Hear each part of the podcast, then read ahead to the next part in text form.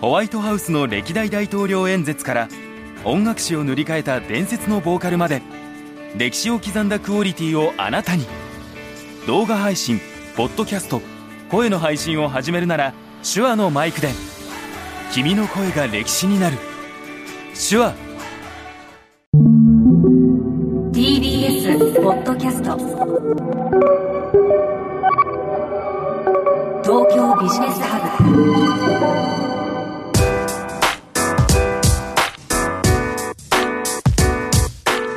今注目するべきビジネストピックをピックアップしてビジネスリーダーに明日のヒントとしていただくプログラム東京ビジネスハブナビゲーターの野村貴文です。このプログラムは手話の MV7 ポッドキャストキットで収録しています。今回のプレゼンターはエンタメ社会学者中山敦夫さんです。よろしくお願いします。よろしくお願いします。はい前回に引き続いてのご登場となりましたが前回はエンタメと不動産についてお話しいただきました。ちょっとマニアックすぎましたね。いやいやいや面白かったです。あの小林一三スーパーイノベーター小林一三のなんかめちゃめちゃな私生活が。暴露だって話ですよそうですね。垣間見えたお話だったんですけどでもやっぱそれくらいの方だからこそこんだけ現代に残っているものをうん。生み出したんだなってことがよく分かりました。はい。ではですね今日のビジネストピックをご紹介していきたいと思います。ワンピーススラムダンク日本初の映画世界的躍進。ということなんですが今回は日本映画の躍進についてお話を伺います。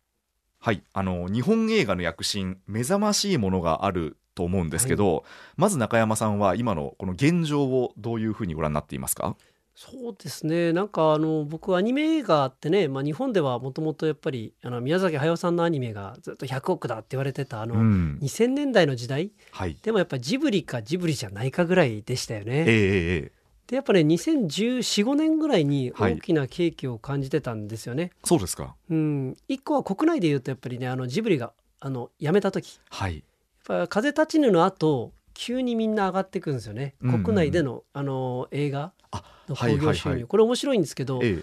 あの風立ちぬの翌年からコナンが60億になったのかな、うん。とドラえもんとはい。クレヨンしんちゃんが上がっていくんですよね。ぐわーっと。うん。であれはもうあのなんですかね自然界でいうとでっかい巨木が倒れたとって必ず新しいやつが日の光浴びてバッと増えるんですよね。そうですね。でみんながやっぱ消費者習慣だけ残ってるからまあゴールデンウィークと夏休み家族で行くよねっていうジブリ習慣が残って、それで国内ってやっぱりデカめのアニメ映画がバッと増えた、うん。そのタイミングだったんですね。そうなんですよ。でプラスやっぱ中国なんですよね、はい。うん。ちょうどね中国まあアメリカっていつもあのーいろいろこう30年ぐらい行ってた歴史があるんですけどピカチュウぐらいしかやっぱりあの流行んなかったんですよね。ええ。でっかい映画っていうのはできなかったやっぱ海外難しいよねっていう中で、うん。ちょうどスタンドバイミードラえもんがあのやっぱり670億円とか。はいはい。国内でどうなんですかね？560円なの6円なのにこのか海外のがでかくなるって初めての事例とかうで、やっんぱ中国の映画市場がちょうどね日本って2000億ぐらいじゃなくてずーっと、はい。で中国が1000億2000億から突然この1兆円ぐらいになっていくんですよね。うん大きい。そうハリウッドに向けて7年ぐらいでぐわーっと上がってった時代に、はい。それに乗って海賊版で見てた人たちがちゃんと正規の映画を見に行くようになった、うん。その時に日本映画をやっぱり結構ね参考にしてたことが多かったからはい。あじゃあ国内のジブリ語景気とこえ。えれ中国の景気があるからこれからすごいことになるぞと。ええいうふうに思っていた1 5 6年ぐらいからはい。本当に面白いようにねそのあの「君の名」が出てきて、はい。天気の子が出てきてね最近「すずめの戸締まり」ですけど、まあ、ちょっと実写っぽいようなアニメというかえちょっとストーリーテリングなアニメがあって、まあ、あとは「ドラゴンボール」が出てくるとか「うん。ワンピース」が出てくるっていうのがあってで最終的にはですねこれ予想してなかったのはコロナによって一回閉じてたはずの劇場がバッと開いてはい。でとんでもない数字が「あの鬼滅の刃」うんいまだに映画史でトップですよね。あの日本で400億の海外で100億ぐらい。すごい数字ですね。もうすごい数字であれでやっぱりもう全てゲームチェンジャーになった後にやっぱりさっきのねジブリ語じゃないですけどはい一回経験しちゃうとみんながやっぱり連鎖してくるので、うんうんうん。やたらと「鬼滅」の後は呪術が記録超えをして、はいはい。呪術の後には「ワンピースレッドが出てきて、うん。でそこに「スラムダンクが出てきて、はい。やっぱこの何ですかねもともと上昇トレンドだった78年。はい。でこの3年のイレギュラーによってそれが倍化していくような、うんうんうん。そういう流れの中で今映画が面白いなっていうのを思ってますね。ああ面白いですね、うん。そっかじゃああの今の流れの種はもうそのジブリが一旦その制作をやめたっていうところからまあ巻かれていて、はい。でまあこう56年かけてそれっていうのはどんどんどん育っていって、うん。でそのコロナでブーストしたってことなんですね。うん。なるほど。あのコロナはやっぱりあれですか？そのみんながあの外に行かずに、うんまあ、映画みたいなこうエンタメ見ていくかっていう、そっちになったってことですか？あのーまあ配信で見ましたよみんなね、はいはいはい。本当に物理的に半年はやってなかったから、ええ。あの時に配配信で「鬼滅の刃」見て、うんうん。でちょうど9月ぐらいに1回だけ空いたタイミングもうやっぱりね、あのラッキーすぎて「鬼滅の刃が」うんうんうん。あのアニメ配信としても他のやつがどんどん出なくなっていくからみんな「鬼滅」見るしかない。あーちょうどあのはい。はい3か月ぐらいだけ空いて、もう一回また第2ウェーブかなんかで閉ですね。第2じてるんですけどその間をくぐるかのようにく10月から12月のはい、「鬼滅」のためだけに劇場が空いたような。なんかこの確かにそんな時期でしたねあの時。やっぱりなんかついてるとしか言いようがないぐらいこの2,000億の映画市場が突然1,000億まで下がるんだけど、ええええええ。そのうちのあの4割ぐらいが「鬼滅」1本。はい、だって、ね、年間300本400本出てますからね、うん映画なんて、うんうん。それを1本で独占するって過去映画史上なかったことだし。確かにしかもコロナがその間だけ流行らなかったというこのうんうん。うん典型としか思えなかった、確かにそうですね。競合が軒並みあの軒並み。作れなかったってことですもんね。第2ウェーブでしばらく休んだ後に、ええ。またじゃあ再開になるぞって時にやっぱ呪術があって、はいはいはい。これは次の鬼滅だって言ってえ呪術ね残念ながら2022年以降はあの皆さんあんまり聞かれてないと思うんですよね、えええあの時熱に浮かされたように鬼滅を見た人たちが次呪術だって言ってそうですね。映画見た時にゴールゴールテープ切っちゃったんですよね、はいはいはい。よ。かったなあ呪術ゼロで。その後呪術のなんか配信アニメとはい。漫画に戻った人がめちゃめちゃ少なかったんですよねそうなんですね。もそう満足しちゃったわけなんですか。なんか。そこで一旦ウェーブが終わっちゃって、はいはいはい。ちょっとねあのびっくりするぐらい鬼滅鬼滅はもう終わったから別にいいんですけど、ん呪術また続いてるんだけど、ええみんながその後ねコナンにいたりいろんなのに行っちゃってますけどはね。いはいはい。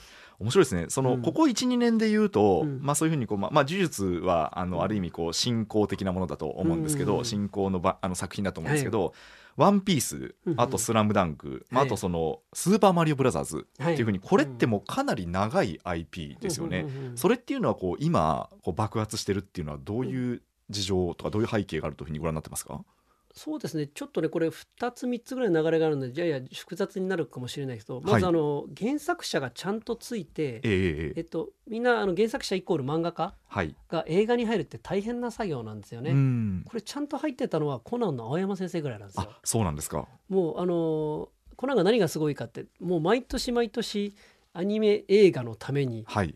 ね、あれ1年で作るのってものすごい作業なんですよね。うんうんうんトムスさんがやってますけど、はい。でそれに先生が入ってこうですっていうのしかロケハンまでやってとか、ええええやりながら普通にあの漫画は週刊で書くわけじゃないそうですよね。でなおかつそこにまたテレビアニメもあるわけですよね。はいはい。でちょっとあのあのコナンチームだけちょっと異常な状態で 特別に出来仕上がってるんですけど、はい。でこれに寄せてったのがやっぱりあのその「ワンピースの小田先生だったりとか、はいはい。あのドドラゴンボールの鳥山先生もええあのドラゴンボールスーパーになった時に初めて入るんですよね。うんうんうんもう映画は勝手にやっといて、はい。アニメは知らないってやってたもう超忙しかった鳥山先生がちょうどこの間記事書いたんですよね。あのなぜもう一回立ち上がったか、うんドラうんあのドラゴンボールって今この78年ものすごいブームなんですけど、はいはい。あのモバイルゲームを通して。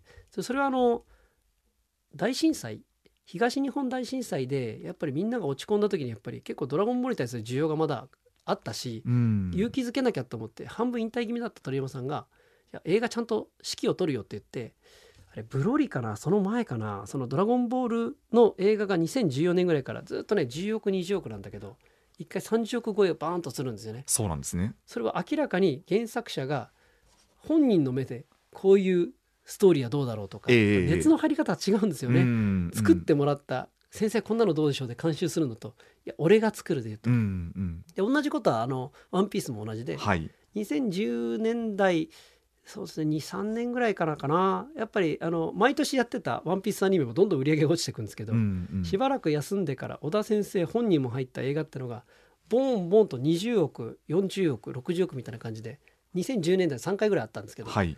上がっていった歴史があって、うん。だから結構あれなんですよねそのあの原作者がちゃんと映画にもコミットして作っていくとよというええ。ローカルの、日本ローカルのムーブメント自体は2010年代にずっと温まっていたうん。状態があったのでなんかこの古い IP が今更っていうのはあるんだけど、はい。古い IP がきちんと映画とメディアミックスしてやっていくよっていうのがなんかこう30年前のやつがこの10年急にやっぱ原作者も入れて変わってった歴史があるんですよね。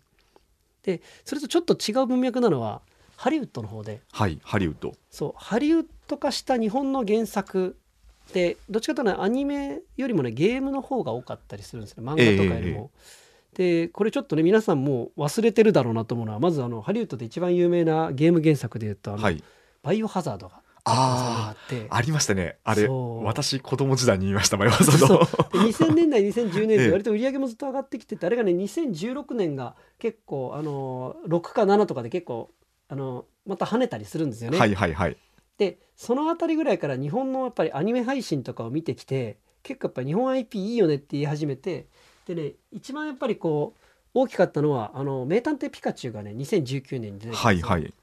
あれ2019年に出る前あの出るか出ないか実は微妙だったんですけど、ええ。ポケモン GO があったんですよ16年ね。あーありましたねはい。ポケモン GO なかったらね出てなかったと思います。うーんあんだけやっぱりポケモンってまだ力があんだねって言ってでずーっとバトってたなんですかねこのやっぱりハリウッドって全部作り変えちゃうからはい。ピカチュウ喋らせるってのもまずありなかったんですよね。確かに。そう。あれピカチュウはピカチュウとしか泣かないですからならない喋ってますからね。確かに。けしかも結構いい声で喋ってますそうよねそうそうそう。ダンディーな声で喋ってますよね。あれもやっぱり株ポケはい。株式会社ポケモン自体もある程度の妥協とかやっぱり外に向けてもあったし、ええええ。逆にもうあの監修を全くさせないようなハリウッドがやっぱり日本に寄ってきてはい。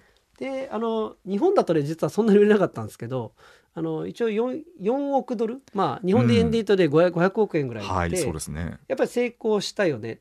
であのね日本で作ってるポケモンアニメやっぱり2 3 0億ぐらいなので、はいはい。やっぱ500億ってとんでもない数字。そうですね。桁が一個違いますね。でこの辺りぐらいからやっぱハリウッドがやっぱ日本原作撮るよ。うでえっとやっぱりいろいろマーベルとかああいうのでコミックも大事だよね。でもどんどん原作がなくなってきて、うんうんうん。で日本の漫画よりもアニメよりもやっぱりねあのハリウッドのこうトップクリエイターたちってはい。ゲームで育った人がめちゃめちゃ多いんですよね。ああそうですか。90年代に。ええええ。でバイオハザードもあるしっていうのでまあマリオは多分2000年とか2001年ぐらいからあったのかな。僕もちょっとここは詳しく知らないんですけどもうね虎の子の一回失敗してる。はい。マリオのハリウッド化やりたいってのもあったしちょっと前に2020年に、あのーソニック。はい。これもね実は400億円ぐらいいってるんですよね。そうなんですね。これ日本だと全く売れてないので、知られてないんですけどソニックを持っていくマリオを持っていく、はい。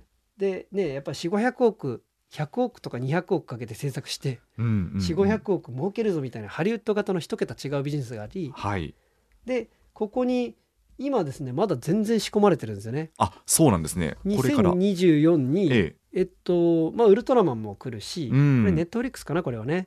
でちょっとね映画とは違いますけどネットフリックスの普通にワンピース今やってますえね実写で。うんそうですね実写。あれ評判いいですよね。あれも評判いいですね。えで2も作られることがねほぼ決まってますし、はい。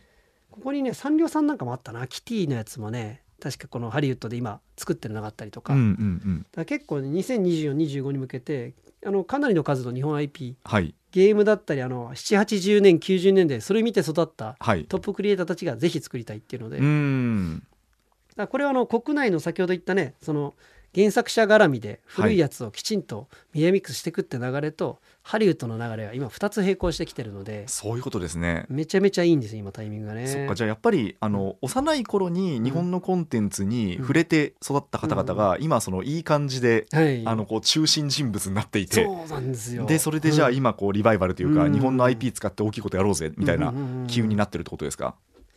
結構ねあのここら辺日本には自覚ないところですけどやっぱりはい。本当にハリウッドの、ね、トップクリエイターというかあのでそもそもあのジョン・ラセターってねディズニーのあの普通にピクサーを復活させたというか持ち上げた人ってもうめちゃめちゃやっぱりあのジブリをリスペクトしてて、うん。一緒にやってたりするし、ええええあの売り上げで言うとねこのじゃあジブリは100億だってピクサーは1000億だっていう世界で一桁違うんですけど、うんうんうん。全然彼らからするとやっぱ日本ってものすごいもの作っててええええ海外下手なだけだよねって思ってるんですよね。ああそうなんですね。でも作り方としては素晴らしいしそこにものすごい影響を受けてた人たちが、あのでアメリカという装置を使って広げただけなので、はいはい。あのびっくりするぐらいね僕もあのそれこそバンダイナムコの時にあのカナダカナダ中のゲーム会社回ったけどパックマンの話されなかったこと一回もないんですよね。あそうなんですね。結構ね20社ぐらい回って、ええ本当に半分近いかもしれないですね。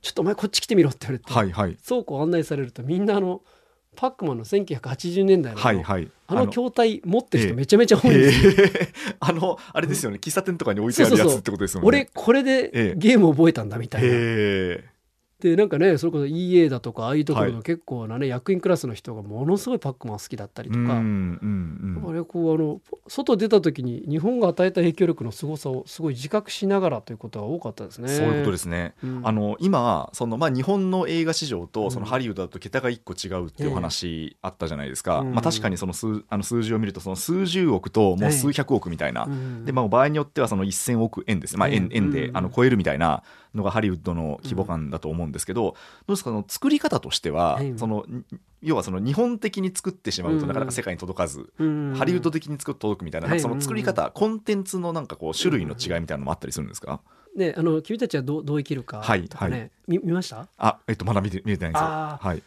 ぱねあのこれは難しいなと思いますよね。はいはいはいはいはい。あの非常にコンテクスチュアルええで、ええなんか分かる人にしか分かんないでに やりみたいなものはいがはい日本人好きなのもあるんでしょうけど、ええもうね明朗会計誰でもこう読むよねというものを作りたがらない人が多いですよね。はいはいはい。だからやっぱりシナリオにしちゃうとシンプルだしつまらないものも多いのかもしれないですけど、ええやっぱりハリウッド系ってやっぱあのあれですね一番ボトムラインに合わせるというか、ええ下からのアプローチはい。で日本ってなんかこうやっぱりちょっとお高く止まってるとこあるなと思いますよね。